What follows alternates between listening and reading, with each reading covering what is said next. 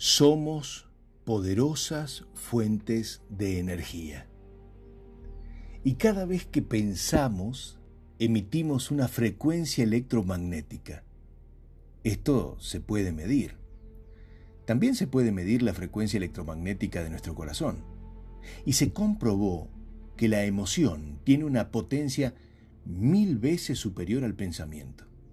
Parece entonces que todo lo que hagamos desde el corazón tendrá más potencia para llegar a otros que lo que emito desde el pensamiento.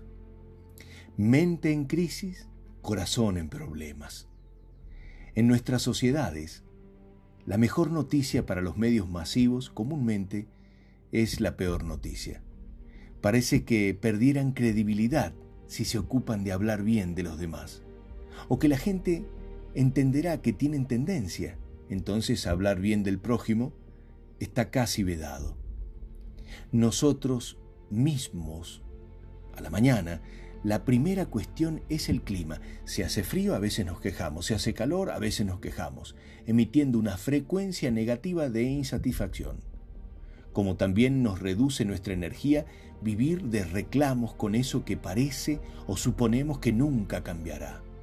Salir de tu casa con el móvil cargado al 100% y vos con la batería baja no tiene sentido. La decisión personal. ¿Cómo, cómo puedo tomar energía? ¿Cómo puedo cargarme de energía?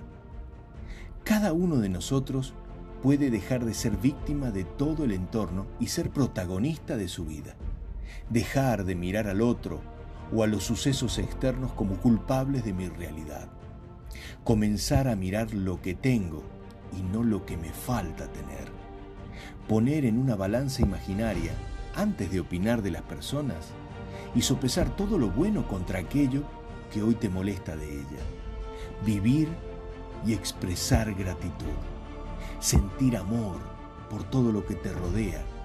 Y el pensar bien sobre todas las cosas te dará una óptica distinta de la vida diaria. La gratitud y el amor son de las fuentes de energía más movilizadoras de las personas.